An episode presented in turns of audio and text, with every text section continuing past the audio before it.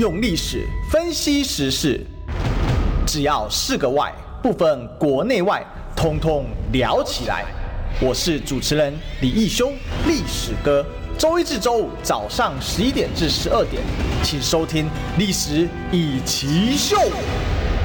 各位中广听众朋友，大家早，这里是《历史一起秀》的现场，我是主持人历史哥李义修。今天是礼拜一啊，哈，照例我们来跟大家哦，自己来聊一聊，分析一下。我想啊，这个礼拜有一些重大的一些消息啊，哈，这个其实上周呃，英国首相强生哦倒台了，哦，那接下来呢，日本首前首相啊安倍晋三哦，哦遇刺身亡。事实上呢，一件接着一件啊，这国际的大事还真的是不少。那另外呢，在国内的政坛部分呢，陈时中啊，林佳龙确定代表民进党来出战双北啊，那也确实啊，也是一个值得令人注意的一个消息。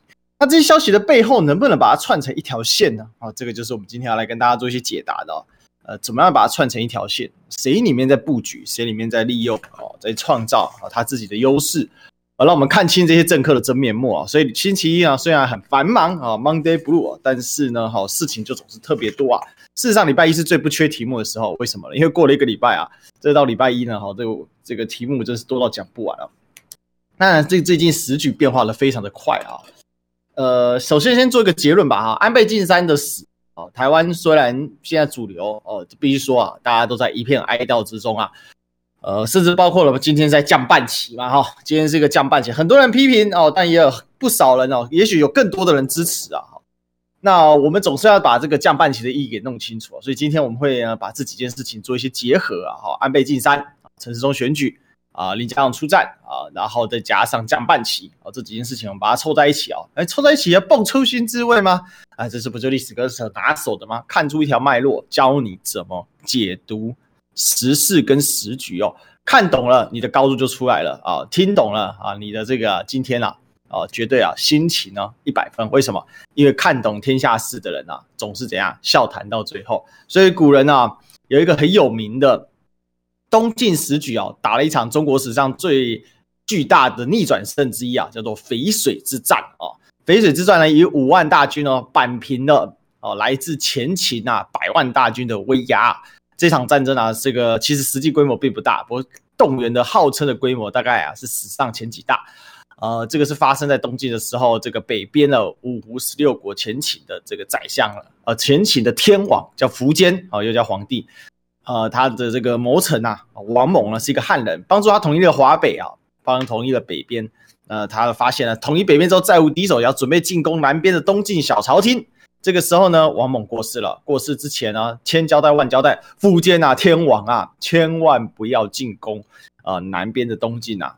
啊、结果呢，苻坚呢不听，为什么？因为当时他觉得啊，要趁着这一举之下攻陷全，呃，攻陷这个东晋啊，统一全中国。结果打到最后呢，这时候啊，南边的宰相谢安呐、啊，哦，这时候是东晋的宰相了，他呢就叫他的侄子谢玄呢，哦，召集了这个他身边的这些部曲啊，也就是他的仆从啊，哦，这个呃童男童女啊，这个、反正能找的人尽量找，东拼西凑呢，哦，这凑了一支五万人的部队啊，就在这个淝水。那淝水在哪里呢？哈、哦，淝水在接合肥这个地方啊。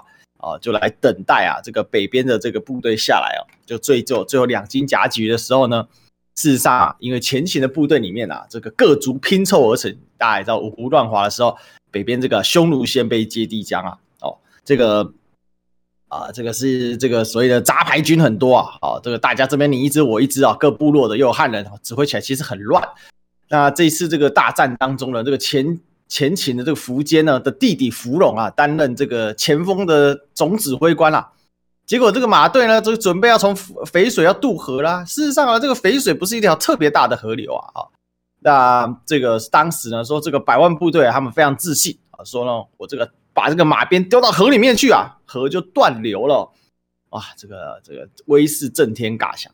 结果呢，这个因为部队啊集结困难嘛，啊，准备呢要来这个做渡水啊。就啊、呃，准备要这个集结在河边准备渡水啊。这个时候啊，谢玄呢就直接下令渡水了啊。那但是芙蓉很自信的，哎，这什么小部队五万人怕什么啊？等他渡水，我们就跟他决战啊。结果呢，这个他旁边部将劝他说：“哎，不对啊，你不能等他渡水打，你应该只趁他渡到一半揍他，对不对？”啊结果呢，不管哦，上岸之后呢，结果他以为对方人数少啊，会这个统合啊，结果没有统合啊，就一鼓作气就冲进他们的阵营里面了。就芙蓉呢就被冲倒了，就马呢就翻过去，马一翻过去，人坠马啊！大家也知道坠马是很严重的事情啊，就像这个当年林志玲坠马的时候，哇，那个要休养很久，哎，那还是在现代医疗技术啊，结果一冲啊，砰就垮了啊！芙蓉呢现场阵亡啊，结果他一阵亡，整个百万大军啊就溃散而逃。当时呢捷报呢就很快就传到了当时的首都啊，当然首都呢在接南京啊，又叫这个建康。啊，当时宰相啊正在跟人下棋啊，这时候宰相就谢安嘛，哈，那他当然知道他弟他的侄子谢玄的能力啊，啊也他也预测到呃这个北边的这个问题啊，战报未报，人家问他说，哎是赢还是输啊？他说赢了，继续下棋，面色自若，这叫什么？这叫做呢指挥落定啊，哦这神态自若啊，指挥若定，神态自若，这个啊这个当时啊就被大家称呼啊，哇这个。这个谢安哦，这是料事如神啊！哦，好，这个是要讲这个故事要干嘛？要跟大家说啊，哈，什么叫做看懂这个大局大势的人？谢安那么神吗？其实也不是，但他也神。他他神在哪里？他很清楚两赵双方啊的整个的一个状况，所以一旦战报传来啊，他已经心里就是有底了啊。这就是我们这一档节目要跟大家来分享的啊。当我们呢在讨论这些事情的时候呢，大家有个底，哎，你在看待这个事局的时候呢，会更加的清楚啊，哦，到底这是什么？就是看出一条线。好，那刚才这个稍微跟大家聊一个历史小故事了，好，跟大家这个聊一聊天啊。好，那我们呢再再来啊，对，现在有一个很有名的一个故事叫东山再起，大家可以去查一查这个故事跟典故，分享在我们 YouTube 的留聊天的这个留言区啊，哈，也欢迎大家呢加入我们 YouTube 啊中广新闻网里面，啊，可以给我个留言啊，我也会经常去看。OK，话说回来，安倍遇刺哦，代表什么意义呢？哈，我就直接下一个结论，叫做日本再起无望啊，也不是说日本完蛋了哈，日本呢就是一个缓慢衰落当中的国家。安倍有没有这么伟大？我不认为啊，他特别的伟大哦，也不认为啊，他真的就是个草包。讨厌他的人呢，确实有很多人讨厌的。有人说啊，他们去吃席了啊，就是去庆祝了。有人说呢，这个很痛心疾首，日本总会发生这种事情。事实上，日本更多数人是无感的啊，因为日本大多数人对安倍的毁誉参半，不像台湾啊，一面倒的说安倍对台湾贡献很大。为什么？因为安倍呢，当时啊，他是当两次宰相啊，应该首相，第一次是在二零零六年，第二次二零一二年啊，到二零二零年，历史历史上在位最久的首相啊，甚至是包含是从什么时候以来呢？包含从这个明治维新以来的时代。可是呢，在位这么久啊，你说他的政绩很突出吗？好像呢，大家想想，有一个东西很突出，叫什么？叫消费税哦。大家现在去日本啊，这个应该说前几年去日本玩的时候，因为这几年因为疫情嘛，哈，那个大概很难很难就是去玩啊。有没有发现他们很会给你退税哦，而且退来不少哎、哦，我记得我度蜜月的时候也是去日本啊，哎，真的退税退不少。那为什么了哈？因为他要刺激外国人来日本消费，可是日本本地那就惨了哈。当时呢，这个消费税啊非常的严重啊，啊，这个很大的这个大家很严重的抗议啊，而且呢，消费税还分哦。比如说你吃饭啊，在店里吃饭呢是一个税价哦，你站在店外面吃饭呢又是另外一个税价，也就是你外带跟 to go 对不对？哈，跟留在店内吃哦，那是两个税价，搞得非常的乱啊，大家啊都很崩溃这样子哦。所以日本呢，很多人呢，最大的印象是，哇靠，他就是个征税的家伙。那这个我们就来这个讨论这个问题啊，就是说，为什么日本再起无望了？很简单，第一个，安倍在位这么久，有没有真正的影响力？我跟大家讲，在位能够很久啊，那绝对有很重大的影响力啊。那不然他有什么能力在位很久了？光这一点大家就要去理解。那很多人骂他是右翼啊。我认为他叫权变的右翼。什么叫权变右翼呢？呃，如果套句比较直直白的说法，就是怎样了哈？就假右翼啊，不是真右翼啊。什么是真右翼啊？就像是日本的这个副首相啊，麻生一样啊。那麻生那种死硬派啊，那还真的是右翼啊，参拜靖国神社，高喊日本军国主义那一种啊。但是安倍呢，哈，他事实上第一次上台零六年的时候，他本身啊，在日本被打为亲中派啊。第二次上台的时候呢，事实上也改变了啊、这个也尽量在调整中日关系。虽然看起来像右翼，但其实并不是。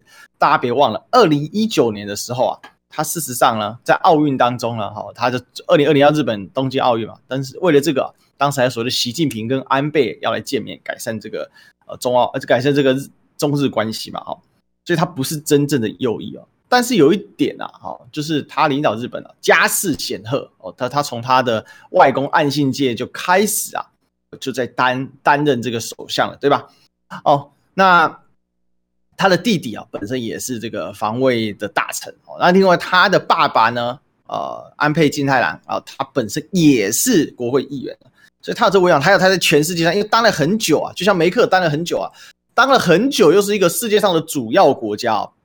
所以呢，哦，大家多多少少都认识他，一定会卖他面子啊！你看他这一次过世，美国帮他降半旗，这个俄罗斯总统普丁，那也这个亲自去慰问他的亲族啊，就可以知道他还是有他极其重大影响力。别忘了哦，现在的日俄关系很不好，所以日本再起无望。什么再起无望？简单讲，成为称霸世界的这个野望再起无望啊！因为日本的诸多体质条件，比如说老龄化。啊，还有呢，错过了这个产业的这个更新迭代。日本现在产业没有创新呐、啊，它只剩下这贡献最大的第一个就是汽车产业啊，占日本哦，据说有个数字啊，好，有人统计了一下，可能占了超过一半以上啊。日本现在工业的这个总产值的贡献啊，包括它相关的这些零组件等等一大堆的，那其他就是一些工这些所谓的。工具机啊，哈等等的零组件啊，哈高端零组件啊，哈或者是在半导体当中某一个制程啊，哈让它日本继续撑着它的工业。可是事实上，日本呢并没有一个真正强大的制造业，哦，只是因为日本够封闭啊，所以日本很多事情呢还是自己干。哦，如果你很喜欢看那个什么住宅改造网，你也可以看到日本的一些技术啊，什么木工技术什么，但是那个只适用于日本，他们盖房子喜欢用木头嘛。台湾你盖房子用木头，那等着招白蚁吧，对不对？我记得我小时候的时候。呃，连这个有一次招白蚁啊，连我的国小的这个毕业证书啊，还有我的这个幼稚园的毕业纪念册啊，通通都被白蚁克了。哎，真是看了很心痛，对吧？所以有一度呢，我是连国小毕业毕业纪纪这个证书都没有，我现在也找不到，为什么？因为被吃了。所以整体来说呢，整体来说呢，这个所谓的家世威望。安倍死了就没有了啊，过了这村就没这个店了。那这个所谓的全面右翼呢，事实上它有一个比较高的一个高度哦。什么叫高度呢？他知道日本啊，真正的问题源自于什么？源自于被美国驻军啊插在心窝里那一把匕首啊，也就是一个右翼。哦，这个只其实讲上是右翼，事实上就是那个和平线嘛，箍住了日本。我们要了解啊，世界的强国呢，它一定是双轨并进的，一个是经济。一个是军事，强经济而弱军事，这国家发展也也不大，撞到了一个层上限就撞头了，就挂了。强军事而弱经济，哦，那基本上叫穷兵黩武哦，能强但是强不久。哦，这个始终会解体，或者就是变什么空变空虚的，最有名就是苏联嘛，哦，就是很快四十年它就空虚化就解体了。那现在美国正有一种强军事弱经济，但是因为美国还有一些产业在啊，好，包括它的航这个航空产业、航太产业哦，它还有一些这个高科技的产业、军事产业啊等等。因为美国是世界上最大的军火商嘛，啊，那这个确实确实哦，美国是有这样的一个趋向哈，因为它在世界要做七海战斗哈，七海水军哦，这个以前访问张强老师有聊过，所以他知道日本的的问题在这里嘛，啊，但是呢。有这样的一个战略的高度跟格局，就算赢过大多数日本的政客，但有没有这个能力去实现，那就是另外一回一码子事了。很多人喜欢吹安倍经济学哦，最近也看了很多学者在讲哦，安倍经济学不止三件哦，还有第四件、第五件、第六件哦。其实不管你几件啊，都不重要。为什么呢？因为日本的 GDP 啊，根本啊，就是呢，在这个呃一九九五年的时候就已经达到五点五兆美金了。那到了今天是多少？今天连五兆美金都不到。那在二零零零年的，在二零二零二零一零年呢、啊，二零零九、二零一零年的时候，跟中国来交叉，当时大概两个都是五点一兆美金左右。这个一个交叉啊，到现在日本啊连五兆都不到，结果中国已经将近要十五兆了。差了三倍啊！所谓的世界第三啊，真相其实如此的不堪也就是呢越来越虚，占世界的经济占比更低啊，更低。一路从安倍呢，在第一次上台的时候，二零零六年的时候，当时虽然只有四点六兆美金，但世界上的钱没那么多啊，世界上都在通膨，你的你的 GDP 只要不一直成长哈，你就是直接滑落，这完美诠释了什么就是不进则退的道理。当时有八点八七趴，对，就是这么八七啊，八点八八七趴，而到了二零二一年呢，日本的 GDP 在世界上只剩下五点一三趴了。而主要滑落的时段是在什么时候呢？二零一二年呢，安倍刚上台的时候，日本的 GDP 还占世界的八点三趴，但是到了二零二零年安倍卸任的时候呢，就只剩下六趴不到的五点九三趴。那当然，二零二一年是连续的二零二零年继续哦。那必须说啊，菅义伟啊，就上一位日本首相，可能很多人都忘记他的名字了，他是更无能的一个首相，这个是确切实际的哈。虽然他短时间内，我觉得他有一些想法，不过呢，大概跟安倍有点类似啊，只是他就更低啊，低配版啊，就是有一些战略眼光吧，但实质上呢，哦，做不出那种战术上的应对。你有战略眼光，你没有战术上的实质内容，那是没有用的。二零一二年到二零二零年这样子，日本的大规模的滑落，表面上看起来 GDP 差没多少，实质上你在世界占比下降了，更实质上。日元靠着呢量化宽松，也是安倍三支箭中最重要一支箭，甚至你可以说安倍不管几支箭啊，重点就一个啦，就是不断的想办法让日元贬值啊，创造更多的日元，然后呢来刺激日本民间的消费。实质上反而造成了日本人更痛苦，为什么？因为钱变薄了，大家薪资没有涨，日本又是个高度仰赖进口的国家，所以大家能买东西更少了，日本人只好更躺平。啊、那同一时间呢，他当然有一些理想，因为他老婆安倍昭惠啊是没有生小孩的，所以呢，他呢一直对女性啊来实实质参与公共事务啊，好、哦、跟解放女性人力啊，一直他是心心念念，实质上是这样没错。但问题你饼做不大，你实质上就把日本的怎样，日本的这个最低阶的工作释放出来给谁？给这些妇女，年轻的妇女哦，哦，年轻的妇女哦，那所以大规模的拉高了日本妇女的劳动参与率。但实质上呢，是摧毁了日本的传统家庭啊！因为你老公赚钱赚不够，所以老婆得出来凑哦。你用力的鼓励哦，背后更高的还是经济上的问题啊。那你这样子一用呢，日本的这个少子化就更严重了。最近我在做一个研究啦，最近我在做个研究跟一个考察，就是为什么这个亚洲啊，东亚的这几个古国吧，啊，或者几个这个国家或地区吧。啊，不管是台这个两岸或者是日韩哦，这个所谓出生率啊降得这么厉害，其实当中有一个就是你的女性的劳动参与率拉升哦，你能生能顾吗？你赚到钱不过那你就拿去缴缴在幼稚园哦，还更累，那自然而然生育就下降。当然这个还不完全理论的哈，这个是岔开一个题啊，也许我们挖个坑啊，有机会后面再来填啊，因为这我深有所感哈，我们家现在就靠我一个人在赚钱了。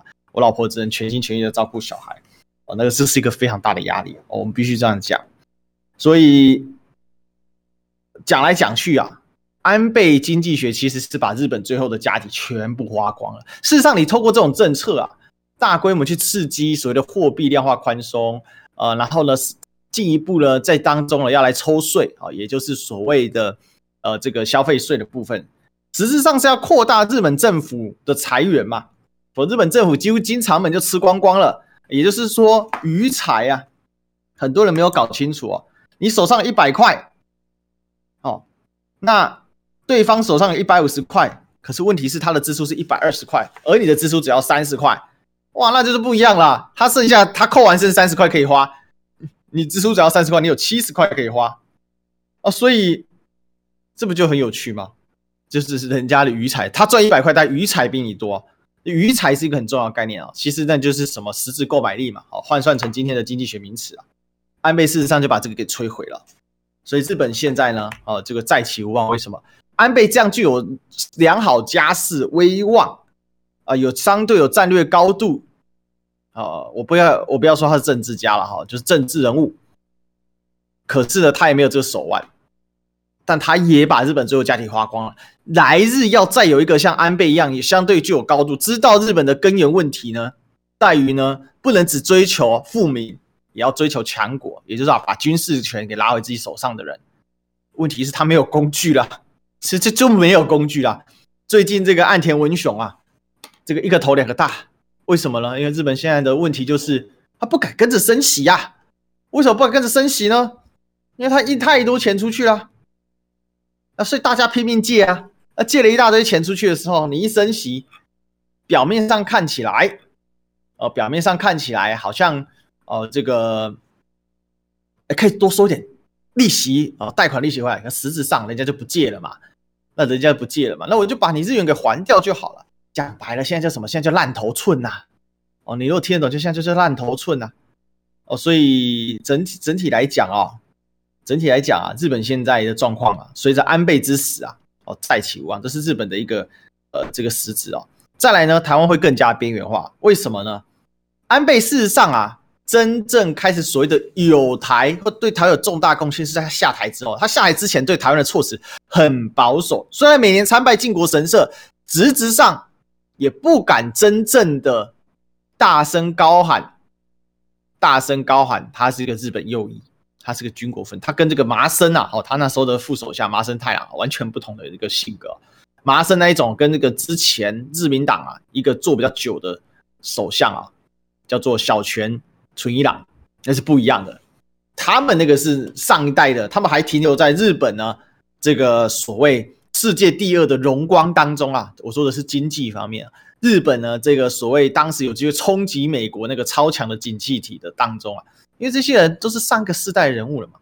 安倍比较年轻啊，哦，呃，相对了哈，但是呢，安倍因为他跌倒过一次啊，我觉得他零六年跌倒之后，他看了很多啊，所以呢，他真正狂打台湾牌，事实上是在呃这个呃他下台之后，他一直想取回主导权，呃，而且他眼见啊，这个菅义伟真的弱，好，那个他可以控制，他以为。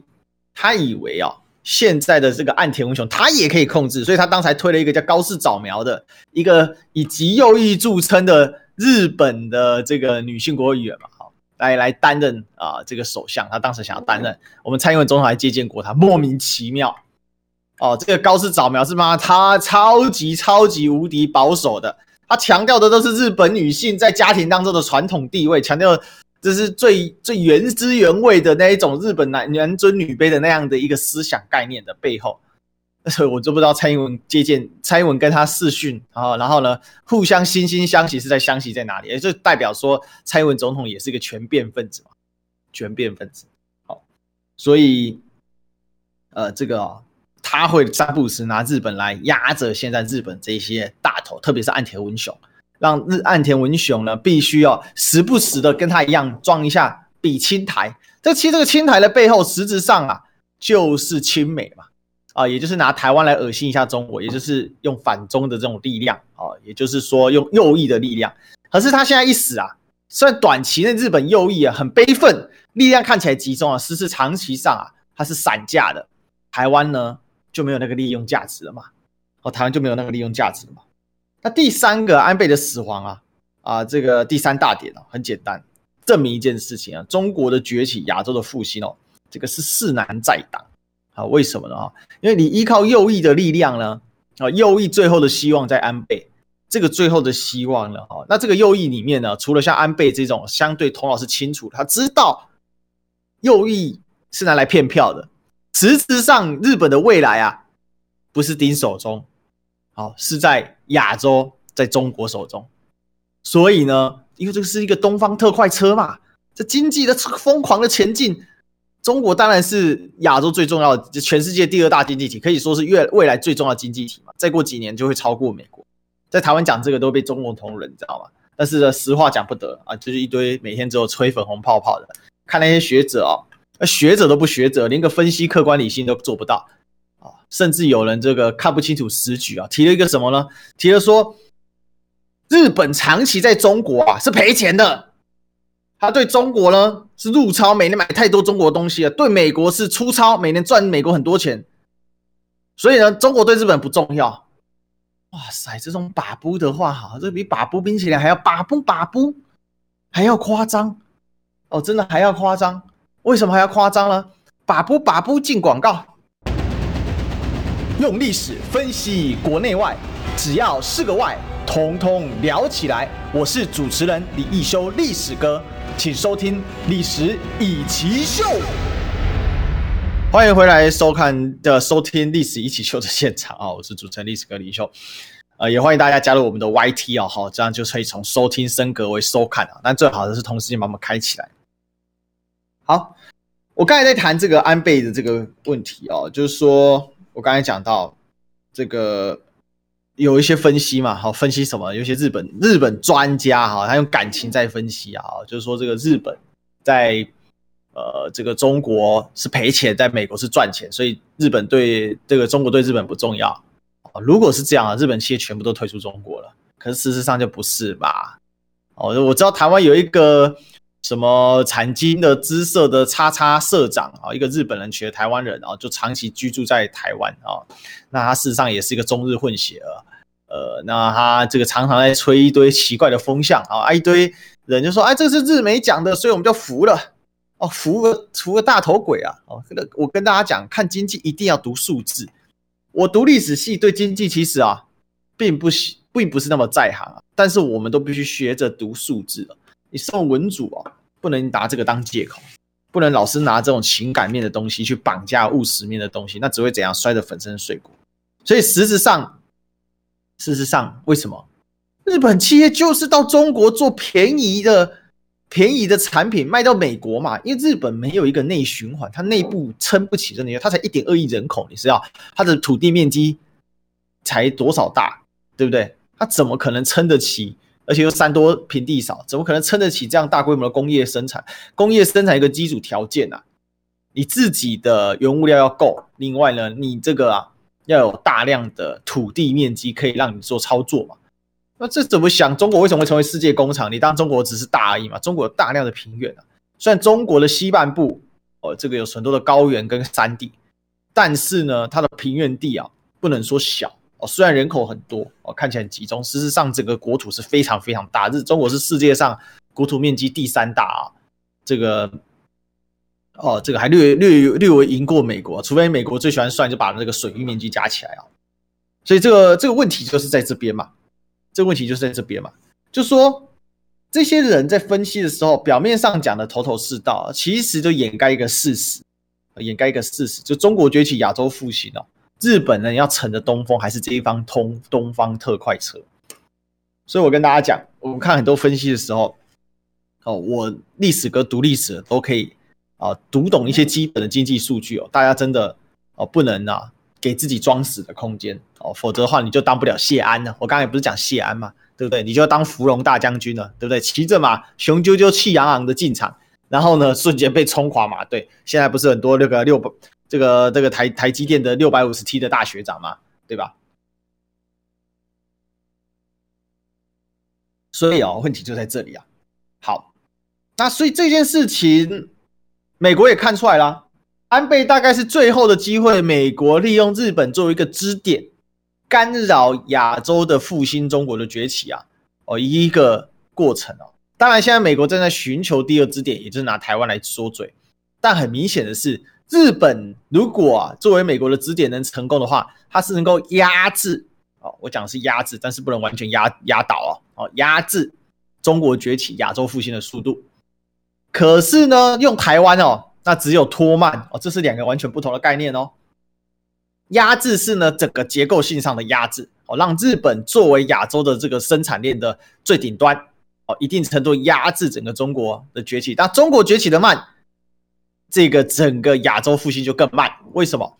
因为 ASEAN 哈，我们所谓的亚洲复兴主要其实是指东亚哈，那南亚加不加哈，那是他们家的事情。因为印度现在还在想嘛，对不对？他每天都想，他有很多特殊的国情哦，这个是超级大坑，我都不敢入坑啊，晚点再说。所以呢，哦，所以呢，讲讲真的，哦，讲真的，美国其实看得很清楚嘛，所以为什么美国要这样办起？那知道啊，没有了安倍这样的角色之后啊。日本后面的首相要能够要能够有这样子一个大战略的交换了，那这太难了。美国也在调安倍，安倍也在调美国嘛？安倍想要废除和平宪法，美国是不肯让他废除的啦。所以啊，安倍有一个战略眼光战，但是呢，他没有一个具具体执行的战术能力嘛，或者说他的战略眼光是有，但是他也没有真正体悟到这一个鸡鸡蛋相生的卡死的逻辑在哪里。你要靠右翼上台，实质上你就是被美国绑得更死，美国绑得更死，你就不可能废除和平宪法，这这是一个死循环。哦，大家仔细听我的思考逻辑啊。那同一时间呢，那这个美国呢，就透过这个样子，哎，对对对，你发展越好，我可以放给你。那你说这最近美国好像要让这个日本解除和平宪法，再怎么样都不可能解除，最多微微的释放一点，不可能解除，因为一解除啊，美国对日本啊就再无压制力。现在安倍一死啊，信仰说透过美国来解除和平宪法。透过亲美哦来博取在中国最大利益啊，在在中美之间反复横跳这样的一个角色就消失了。后面的首相有没有这格局，有没有这能力去操作呢？我不知道岸田文雄行不行。但是呢，过去那时机也没有了，因为现在日本对中国来讲，GDP 已经被黄金交叉了嘛。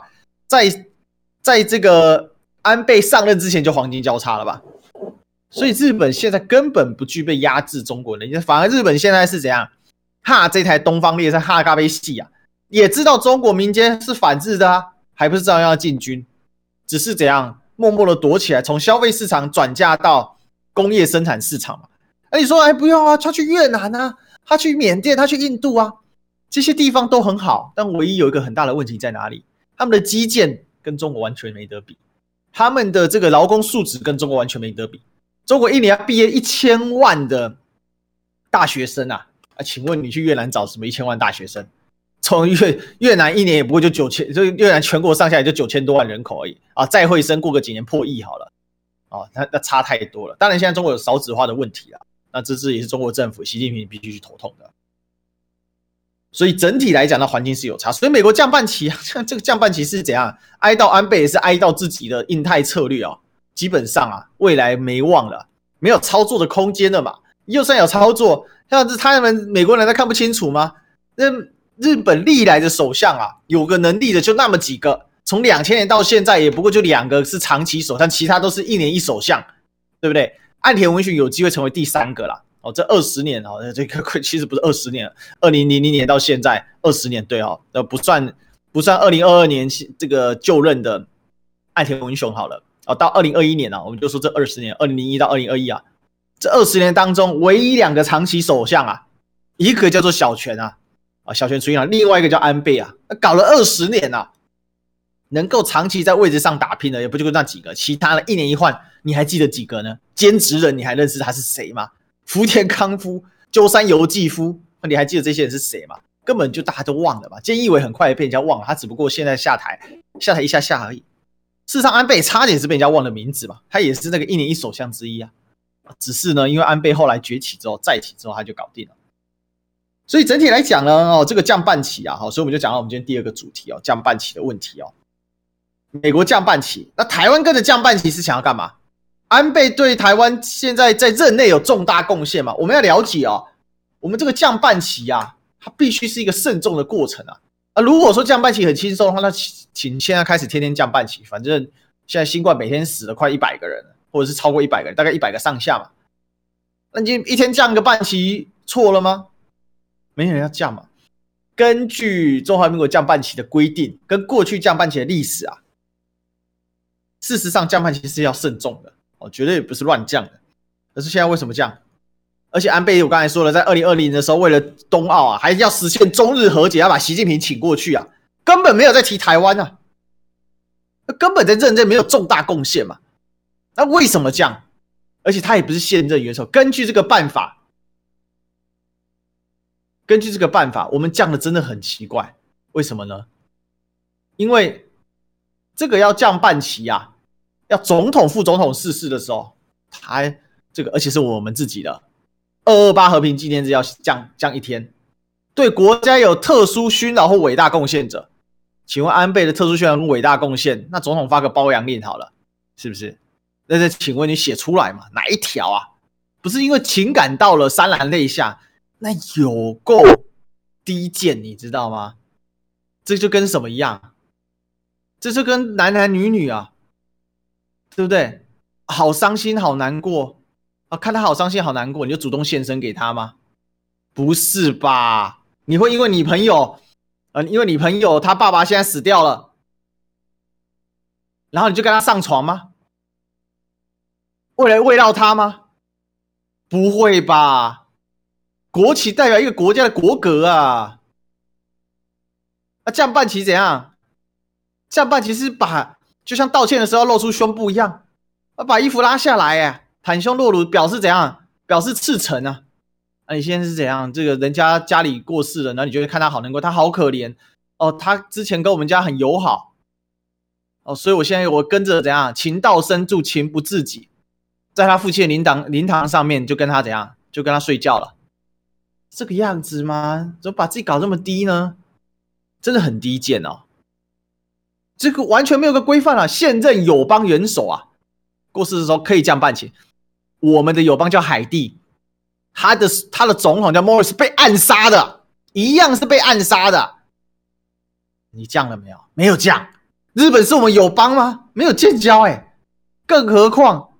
安倍啊，这个作为前首相，他也不是现任的，所以到底半到底这个半旗的这个所谓的规范哪里符合？找不到半条符合的，但有一条一定符合我们中广。进广告，用历史分析国内外，只要是个“外”，统统聊起来。我是主持人李易修，历史哥，请收听《历史易起秀》。欢迎回来，这里是历史是一起秀的现场，我是主持人历史哥李易修。我们今天继续来讲降半旗哦。好，刚才有人说，哇，你这个批判太严厉了吧？安倍好歹在 AZ 啊这些上面有帮忙。我讲真的，他是一心为台，还是一心为日本呢？其实大家看出来，他是有大战略。所以我一直说，不要过度的美好安倍，但是也不要过度神化安倍。那你要这样。哀悼可不可以？哀悼绝对可以，没有什么不行的。就像我刚才讲前面那一段讲，台湾更加的边缘化，所以安倍的死对台湾有没有影响？那当然是有影响啊，当然是有影响。尤其对台湾这个被日本重视的程度，那绝对是有影响。啊，因为呢，就算是被当做拿来裹挟岸田文雄的工具好了，他至少安倍会拿来用嘛。现在安倍一死，呃，安倍走了，就没这个东西了，是没错。可是拿来降半旗哦，变成说你的这个贞操很廉价。那你的贞操很廉价的时候，短期内看起来满足了这个自己的情感，好像更一步呢，好像让这个安倍的这个什么，让日本人觉得说，哇，台湾人对安倍真好啊，是。可是问题，日本的政客会为了说今天要获得台湾来帮他降半旗来对台日友好吗？不会啊！美国为什么要这样做？因为美国是真的需要降半旗，因为美国知道嘛，安倍一死，日本再也不可能是作为压制中国崛起跟亚洲复兴的那个角色吧。日本可能以后就一江东去了，就就完全去搭这个东方列车了。短表面上看起来，岸田文雄还是跟美国在瞎混吧，但实质上。岸田文雄的混法，这是你跟我都有眼睛，你看不出来吗？看不出来，我觉得是瞎子啊。呃，除非你是白眼，那白眼应该有透视能力才对吧？对不对？呃，所以呢，哈，这个实实质上，实质上，这个美国降半旗是有它的道理在的啊，也就是对他来讲，这个丧失了一个亚洲最重要的一个牵制者的角色，那这个只有安倍 run 起来嘛。而且安倍跟他们这样互相骗，我前面解释过，我就不解释。那另外有人说巴西是不是也降半旗？不要忘了，巴西境内有大量的什么日裔的移民啊，日裔的后代啊。哦，巴西跟日本的关系是很特殊的哈、哦，这个有机会我们再来聊聊。所以整体是这样，真实的其实安倍真正的目的啊，并不是要夺有台，他真正的目的他是希望壮大台湾啊，借着透过美跟美国的关系的调整，壮大台湾。他希望了他的目的是富民。强国嘛，只要谁能用都可以做到。那所以换回来说啊，最后一段我们就要来讲讲啊，那今天为什么蔡英文总统还要再坚持再来，要来这个所谓的降半旗呢？直白的说啊，就是要卖一个东西叫做抗中药。抗中药，抗中药，哦，不是这个中药哦，孙中药哦，哦不是哦，是抗中的一帖药。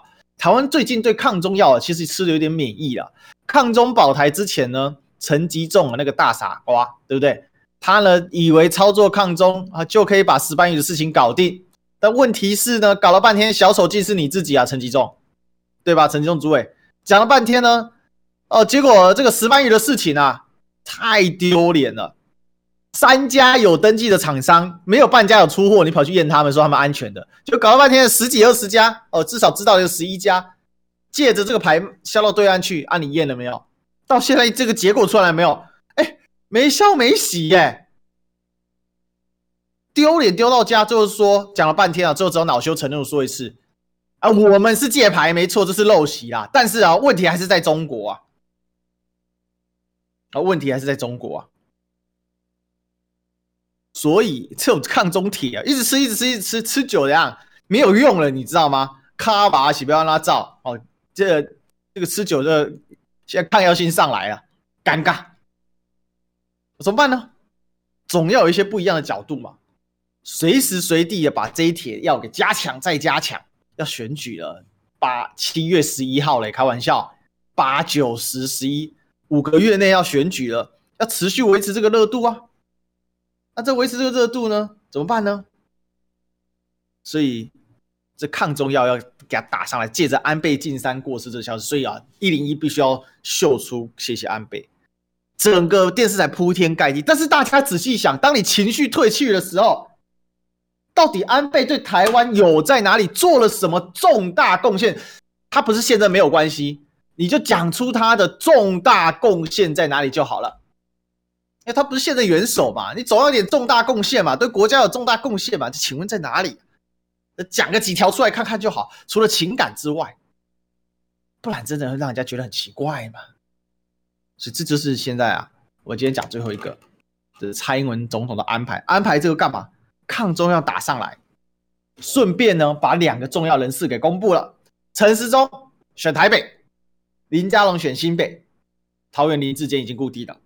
北三都确切抵抵达现场，这样的安排啊，借着这个抗中药的威势，再催一顿泪，掩盖一下死了七千多人，九二一才死了两千四百一十五人啊！每次提到我就要讲啊，这个呃，我妈我妈还特别交代我，她说九二一死这么多，大家难过的要死，结果现在死了这个六七千人啊，怎么有感觉啊？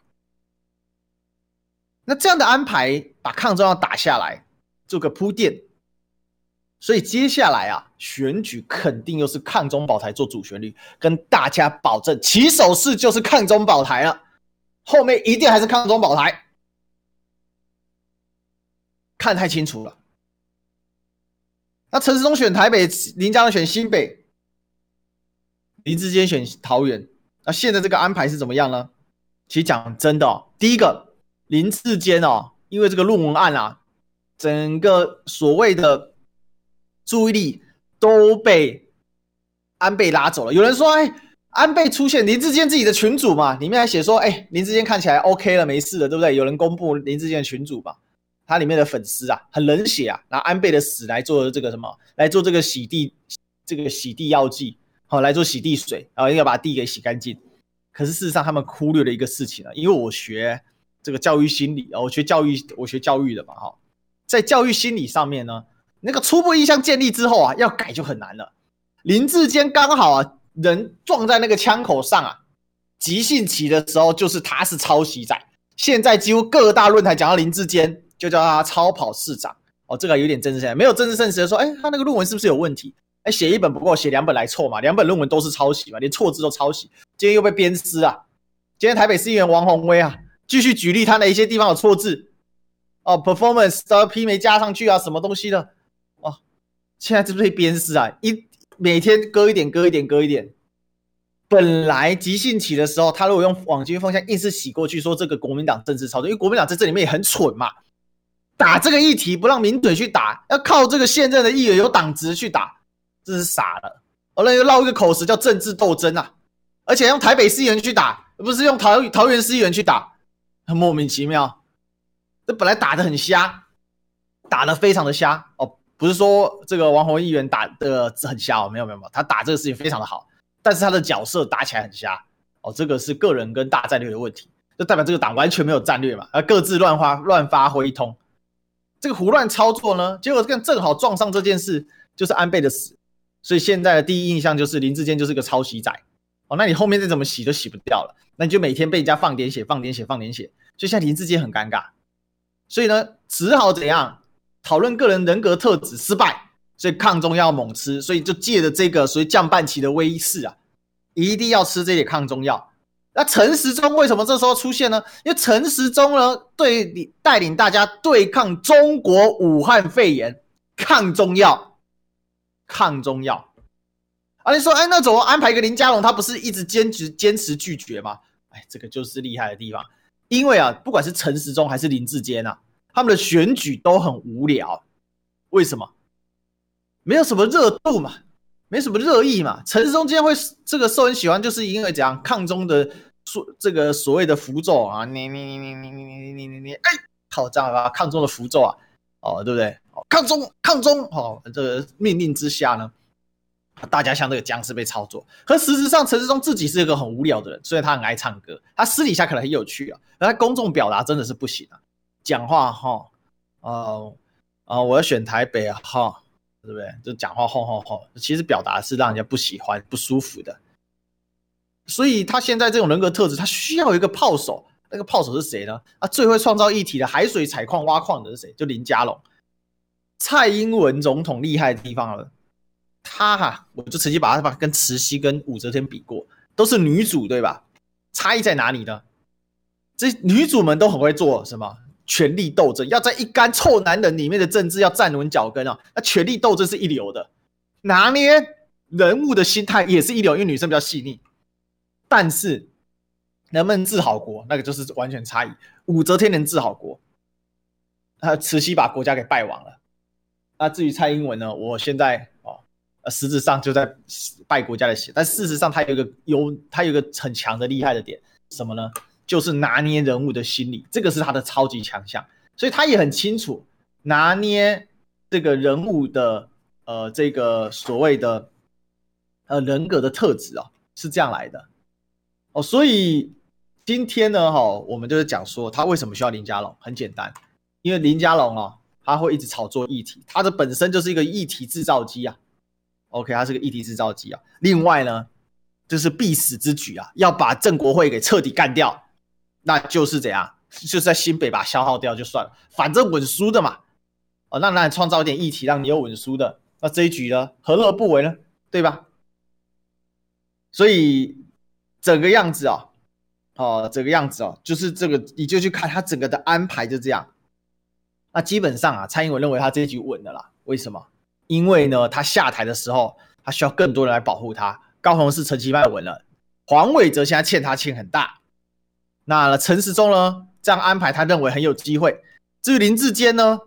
如果挂了也没关系，至少三都里面呢，呃，六都里面有三都是他的，可以保他的人，和互相需要利用的。那这样过啦，这样过啦，再贪也没有用啊。因为台中他早就已经怎样，早就已经怎样放生他了。所以啊、这就是蔡英文的布局。啊、这就是蔡英文布局。他借着这个啊，所以大家就等着看看我的预测准不准。接下来，林佳龙会是北三都一天到晚的议题发动机，然后呢，抗中保台会被举得最高，这就是我们接下来最悲哀的选举啊！今天呢，就跟大家聊到这里，我们就明天再相见了，拜拜。